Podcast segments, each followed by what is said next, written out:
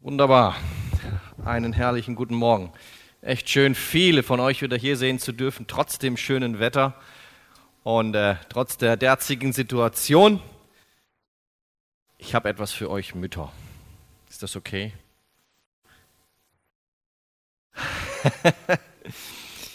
ich, hab, ich bin über einen Text gestoßen, als Gott die Mutter schuf.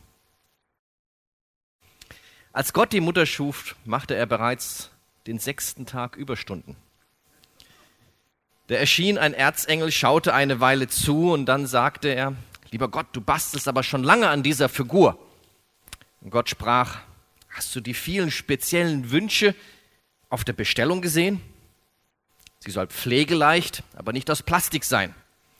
Sie soll 160 bewegliche Teile haben, Nerven wie Drahtseile ein Schoß, auf dem einige Kinder gleichzeitig sitzen können und trotzdem muss sie auf einem Kindersessel Platz haben. Sie soll einen Rücken haben, auf dem sich alles abladen lässt. Sie soll in einer überwiegend gebückten Haltung leben können, ohne Rückenschmerzen zu bekommen. Ihr Trost soll alles heilen, von der Beule bis zum Seelenschmerz. Sie soll sechs Paar Hände haben. Da schüttelte der Erzengel den Kopf und meinte, sechs Paar Hände, das wird nicht möglich sein. Gott antwortete, die sechs Paar Hände machen mir keine Sorgen, aber die drei Paar Augen, die sie haben muss. Wieder fragte der Erzengel, gehören die denn zum Standardmodell? Und der liebe Gott nickte, ein Paar Augen, das durch geschlossene Türen blickt, während sie fragt, was macht ihr denn da drüben? Obwohl sie es schon längst weiß. Ein weiteres Paar im Hinterkopf, mit dem sie sieht, was sie nicht sehen soll, aber wissen muss. Und natürlich noch zwei Augen vorn, aus denen sie ein Kind ansehen kann, das sich unmöglich benimmt. Zudem sie trotzdem sagt, ich verstehe dich und hab dich lieb. Ohne dass sie ein einziges Wort spricht. O Herr, sagte der Erzengel und zuckste ihm leise am Ärmel, geh jetzt schlafen und mach morgen weiter. Doch Gott sagt, ich kann nicht, denn ich bin nahe dran, etwas zu schaffen, was mir einigermaßen ähnlich ist. Ich habe es bereits geschafft, dass sie sich selbst heilen kann, wenn sie krank ist dass sie eine, Liebling, eine Lieblingsspeise für alle kochen kann, dass sie eine Dreijährige davon überzeugen kann, dass Buntstifte nicht essbar sind, dass sie einen Sechsjährigen dazu bringen kann, sich vor dem Essen die Hände zu waschen, dass sie einem Zehnjährigen erklären kann, dass Füße überwiegend zum Gehen da sind und nicht zum Treten. Der Erzengel ging langsam um das Modell der Mutter herum, betrachtete es genau und seufzte dann, zu weich, viel zu weich. Doch sprach, aber sehr zäh. Du glaubst gar nicht, wie sie alles leisten und aushalten kann. Der Erzengel fragte, kann sie auch denken? Der liebe Gott lachte, nicht nur denken, auch diskutieren, urteilen, Kompromisse schließen und vergessen. Noch einmal fragte der Erzengel, das alles könnte doch ein Roboter. Warum plagst du dich mit so einem Modell? Gott erklärte wieder, eine Maschine ist kalt und nicht sehr beweglich. Eine Mutter hat Gefühle. Damit schenkt sie Wärme, Liebe, Geborgenheit, Geduld und Trost. Sie zeigt ihre Gefühle und gibt sie weiter. Sie ist das, was die Sonne für die Welt ist. Ohne sie ginge gar nichts. Alle brauchen sie. Schließlich beugte sich der Erzengel vor und fuhr mit einem Finger über Augen und Wangen. Da rief er, da ist ein Leck, das läuft was aus. Ich hab's dir ja gesagt, du versuchst zu viel in das Modell hineinzupacken. Doch Gott erklärte, das ist keine undichte Stelle, es ist eine Träne. Sie fließt bei Freude, Trauer oder Enttäuschung, bei Schmerz oder Verlassenheit. Die Tränen sind das Überlaufventil. Da sagte der Erzengel voller Bewunderung, Lieber Gott, du bist ein Genie. Gott lächelte versonnen und sprach, Ich weiß, und darum ist mir eine Mutter so ähnlich. An euch Mütter. Vielen Dank, dass ihr da seid und dass es euch gibt.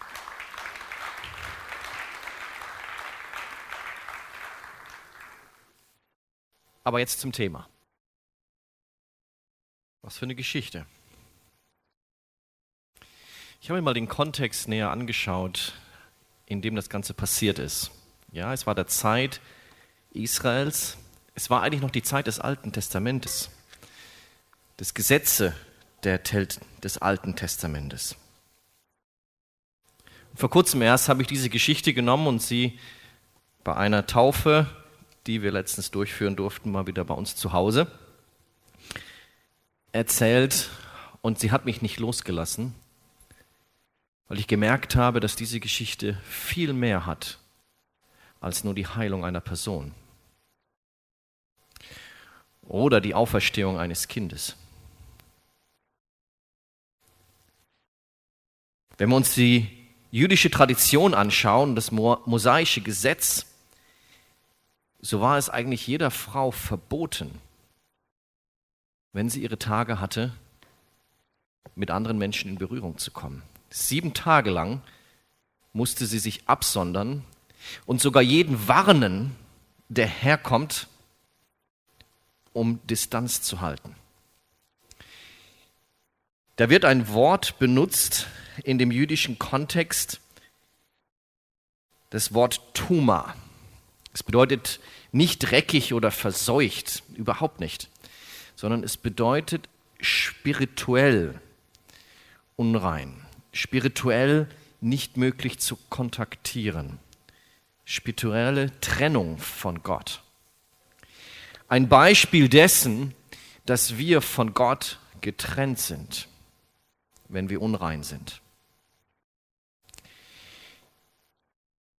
Es bedeutet, dass, ja, es ist eine Erinnerung dessen, was uns geschehen ist, als wir uns spirituell verunreinigt haben Gott gegenüber.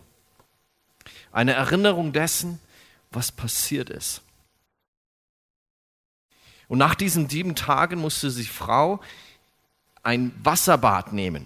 Nicht um sich abzuschrubben, nein, sondern eine sogenannte Taufe. Sie musste sich einmal komplett ins Wasser hinabbegeben, wieder raus. Und dann war sie rein, ohne sich irgendwie schrubben zu müssen. Nein, es war dieser Vorgang, der sie wieder rein gemacht hat, um wieder in die Gemeinschaft der Leute aufgenommen zu werden und auch wieder, nicht nur das, wieder beten zu dürfen. Es war so, dass es ihr natürlich nicht erlaubt war, in den Tempel zu gehen. Es war nicht erlaubt, in die Synagoge zu gehen. Sie musste sich komplett absondern von den Menschen. Und jetzt haben wir hier eine Frau, die an zwölf Jahre lang das erlitten hat. Das heißt, sie durfte zwölf Jahre lang nicht zum Tempel beten gehen. Sie durfte zwölf Jahre lang nicht in die Synagoge. Sie musste zwölf Jahre lang eigentlich jedem sagen, haltet Abstand, ich bin unrein. Denn alles, was sie zu diesem Zeitpunkt anfasste, wurde auch unrein bis zum Abend. Das heißt, wenn die Person jemand anders angefasst hat und die wiederum jemand anders gefasst hat, jede Person wurde unrein. So wie wir es heutzutage erleben mit dem Coronavirus. Wir müssen ja jeden warnen wenn wir infiziert sind. Und was müssen wir dann machen? Ab, uns absondern und in Quarantäne gehen. Ich habe das letztens erlebt. Ich kam aus Sansibar zurück, wo es hieß, es gibt kein Coronavirus.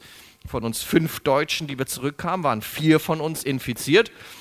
Und ich habe das aber nur am Flughafen festgestellt.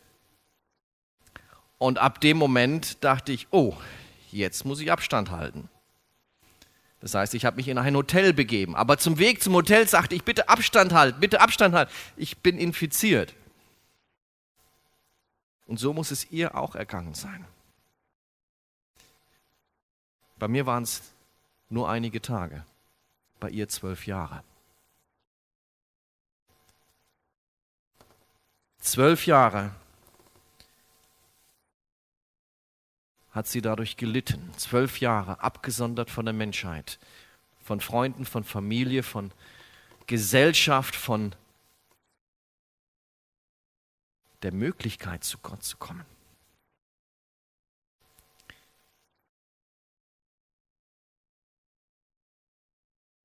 Sie hatte alles versucht.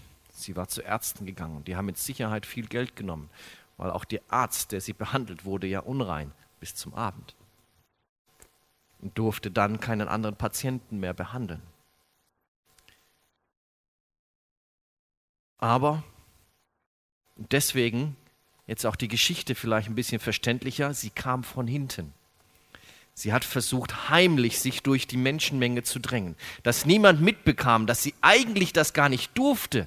Sie hätte ja gar nicht in die Menschenmenge gehen dürfen. So versuchte sie es heimlich und es ist die einzige Stelle in der Bibel, die ich gefunden habe, wo wir ihre Gedankenwelt sehen können. wo sie sagt, wenn ich nur das Gewand anfasse. Denn eigentlich war Jesus immer derjenige, der denjenigen angesprochen hat, was willst du? Was soll ich an dir tun? Wo willst du geheilt werden? Und die Leute es sagen mussten in der Öffentlichkeit. Und hier kam die Frau heimlich zu Jesus, berührte sie Jesus von hinten ganz kurz und sagte, wenn ich nur, wenn ich nur ihn anfasse, wenn ich nur das Gewand anfasse, bin ich heil. Was für ein Kraftakt muss das gewesen sein? Was für eine Angst auch entdeckt werden zu werden? Weil in dem Moment, wo sie durch die Menschenmenge geht, jeder, der sie berührt hatte, wäre eigentlich spirituell unrein laut moasaischen Gesetz. Jeder wäre sauer auf sie. Jeder wäre mit Sicherheit nicht erfreut, mit ihr irgendwie in Kontakt treten zu können. Sie kommt an Jesus ran. Sie berührt sein Gewand und wurde sofort gesund. Und Jesus merkt es. Jesus merkt, dass da Kraft von ihm geflossen ist in diese Frau und sie wird geheilt. Und dann die Stelle, die Frau aber fürchtete sich und zitterte. Ja, warum wohl? Genau deswegen. Jetzt war sie entdeckt. Jetzt wird wahrscheinlich Jesus kommen und sagen, hey, du bist spirituell unrein, geh weg von mir, du, das hättest du gar nicht machen dürfen. Sie kommt und erzählt ihm die Wahrheit. Und anstatt sie zu verurteilen für etwas, was sie eigentlich dem Gesetz nicht gefolgt hat, sagt sie, meine Tochter, meine Tochter. Ein Ausspruch dessen, ich nehme dich an. Ich stell dich wieder her. Nicht nur mache ich dich heil, sondern ich gebe dir auch dein Leben zurück in die Gesellschaft. Du darfst wieder unter Menschen sein. Du kannst wieder andere Menschen berühren. Du darfst endlich wieder beten gehen. Du darfst endlich wieder zurückkommen. Eine völlige Herstellung, nicht nur der Gesundheit, sondern der gesellschaftlichen Stellung zurück in Würde und Ehre wieder da sein zu dürfen. Zu sagen, hey, du bist nicht mehr unrein, du bist rein.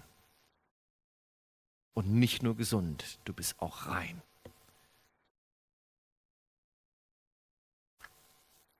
Genau so, glaube ich, fühlen wir uns auch manchmal. Wir haben Angst davor, dass Leute entdecken, was in unserem Leben ist.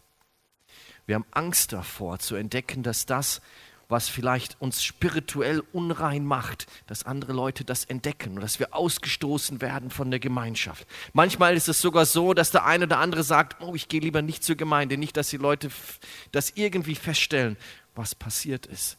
Oh, ich kann das nicht öffnen. Ich kann mich nicht öffnen. Wenn Leute wissen, was mir, was ich getan habe, dann werde ich ausgestoßen aus der Menge. Dann bin ich unrein für die Leute und darf keinen Kontakt mehr haben. Und man versucht es zu verheimlichen und versucht gar nicht diesen Schritt zu gehen, den diese Frau gemacht hat.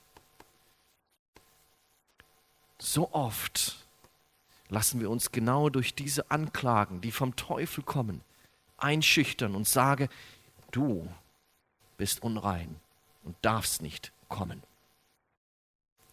Du bist unrein und es sollten Leute und auch Jesus nicht erfahren, was du gemacht hast. Du bist unrein und solltest am besten weg von den Leuten, weil du bist nicht würdig. Du gehörst nicht in diese Gesellschaft. Du gehörst nicht in diese Gemeinschaft. So oft kriegen wir diese Klagen über uns rüber. Unser eigenes Gewissen klagt uns an. Der Teufel klagt uns an. Und wir machen und trauen uns nicht, diesen Schritt zu gehen und zu sagen, nur Jesus.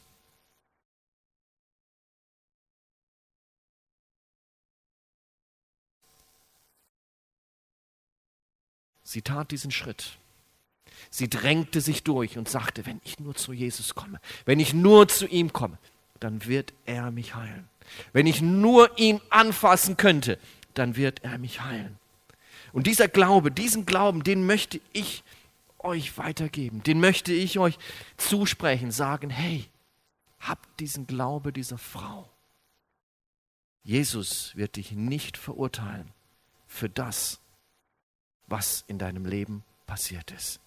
Lass dich nicht bestehlen für zwölf Jahre oder mehr, weil du dich nicht traust, diese Dinge ans Licht zu bringen. Weil du dich nicht traust, zu Jesus zu kommen und zu sagen, ja, da ist ein Bereich in meinem Leben, der ist unrein. Komme zu ihm. Komme zu Jesus und sag ihm, was bei dir los ist. Denn das, was er sagt, ist, ich bin es, der dich wiederherstellt. Ich bin es, den du berühren solltest. Ich bin es, der dich annimmt, so wie du bist. Ich bin es, der dir die Berührung auch zulässt. Der dich nicht verurteilt. Der dich annimmt, so wie du bist. Der dich annimmt, auch in deiner Unvollkommenheit. Und so brauchen wir keine Angst haben, zu Jesus zu kommen. Denn nur Jesus ist es, der dich frei macht und der dich heilen kann.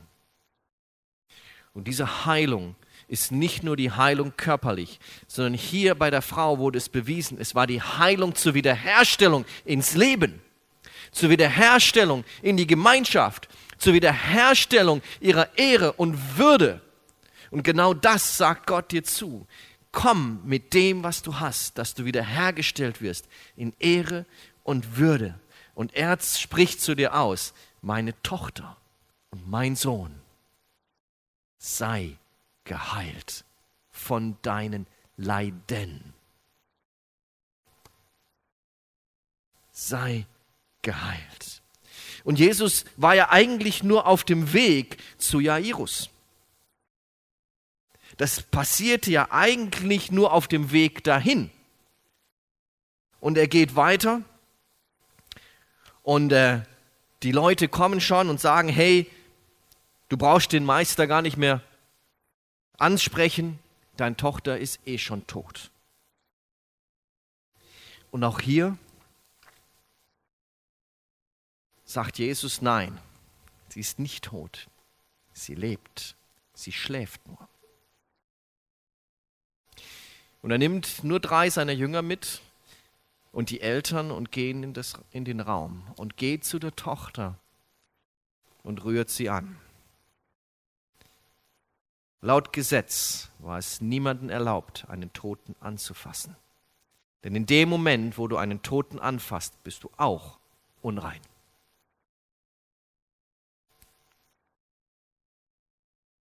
Was hatten die Jesus gesagt?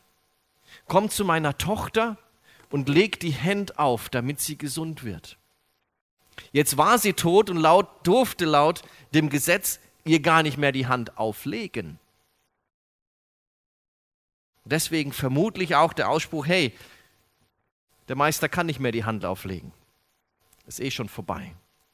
Und wenn er es macht, würde er sie auch noch gegen das jüdische Gesetz verstoßen und selber auch unrein sein. Und so nimmt er nur fünf Leute mit sich, geht in den Raum, nimmt die Hand von dem Mädchen und sagt, Talita kum, steh auf, Mädchen. Was bedeutet das für uns? Was ist denn da passiert? Ich glaube, dass auch wir Bereiche in unserem Leben haben, die tot sind. Wo wir auch denken, hey, die sind so tot, da will ich, da will ich Jesus gar nicht mehr dran lassen. Da will ich gar nicht, dass Jesus seine Hand drauflegt und wieder belebt. Denn die Leute lachten ja und sagten, hey, ist vorbei, es geht nicht mehr, es ist eh schon zu spät. Und wie oft ist es bei uns, wo wir denken, hey, den Bereich, den weckt Gott nicht mehr auf das ist schon zu spät. Da ist schon zu viel passiert. Das ist schon zu unrein und zu tot, dass es jemals wieder zum Leben erweckt werden kann. Und auch hier sagt Jesus, Talita kum. Steh auf. Steh auf und lebe. Der Bereich in deinem, in deinem Leben, der tot ist, auch in den Bereich, in das Zimmer, wo der Tod herrscht, so wie bei dem Mädchen, in das Zimmer, wo du sagst, hey, da ist Tod, da ist Verderben, da will ich eigentlich gar nicht mehr niemanden ranlassen. Auch da will Jesus rein und sagen, steh auf. Werde wieder lebendig. Komme von der Unreinheit in die Reinheit zurück. Komm wieder von der Abgestoßenheit zurück in die Würde des Lebens. Bring das mit, was Leben bringt. Wenn du nur Jesus vertraust. So wie die Frau sagte, wenn ich nur Jesus anrühren würde. Wenn ich nur Jesus berühren kann. Und das glaube ich. Und ich vertraue drauf. Und ich ermutige euch, lasst euch nicht abhalten, wenn ihr denkt, da sind Bereiche, die sind zu unrein. Da will Jesus gar nicht, da traue ich mich gar nicht. Ich möchte gar keine Gemeinschaft haben. Nein, Jesus sagt, komm, rühr mich an. Nur ich kann dich frei machen. Nur ich kann wieder Leben einhauchen in den Bereich, der tot ist.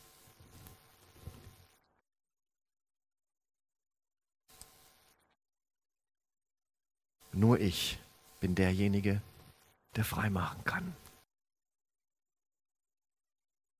Wenn ich nur sein Gewand anfasse, werde ich gesund. Wenn ich nur zu ihm komme, werde ich wiederhergestellt.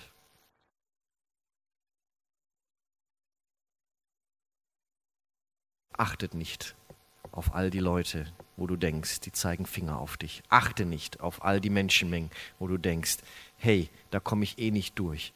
Achte nicht darauf, was der Teufel sagt und sagt, du bist schuldig. Nein, komme zu ihm. Lass Leben rein in dem Bereich, der tot ist. Lass dich wieder herstellen in Ehre und Würde, weil genau das ist, was Jesus verspricht. Und genau das ist, was Jesus tut. Wenn ich nur sein Gewand anfasse. Ich nur Jesus. Nur Jesus.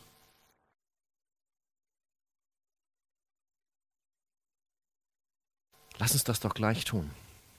Wenn wir jetzt für das nächste Lied aufstehen, lass uns jetzt schon aufstehen. Und lass uns das bringen, wo wir sagen, hey, da ist Tod.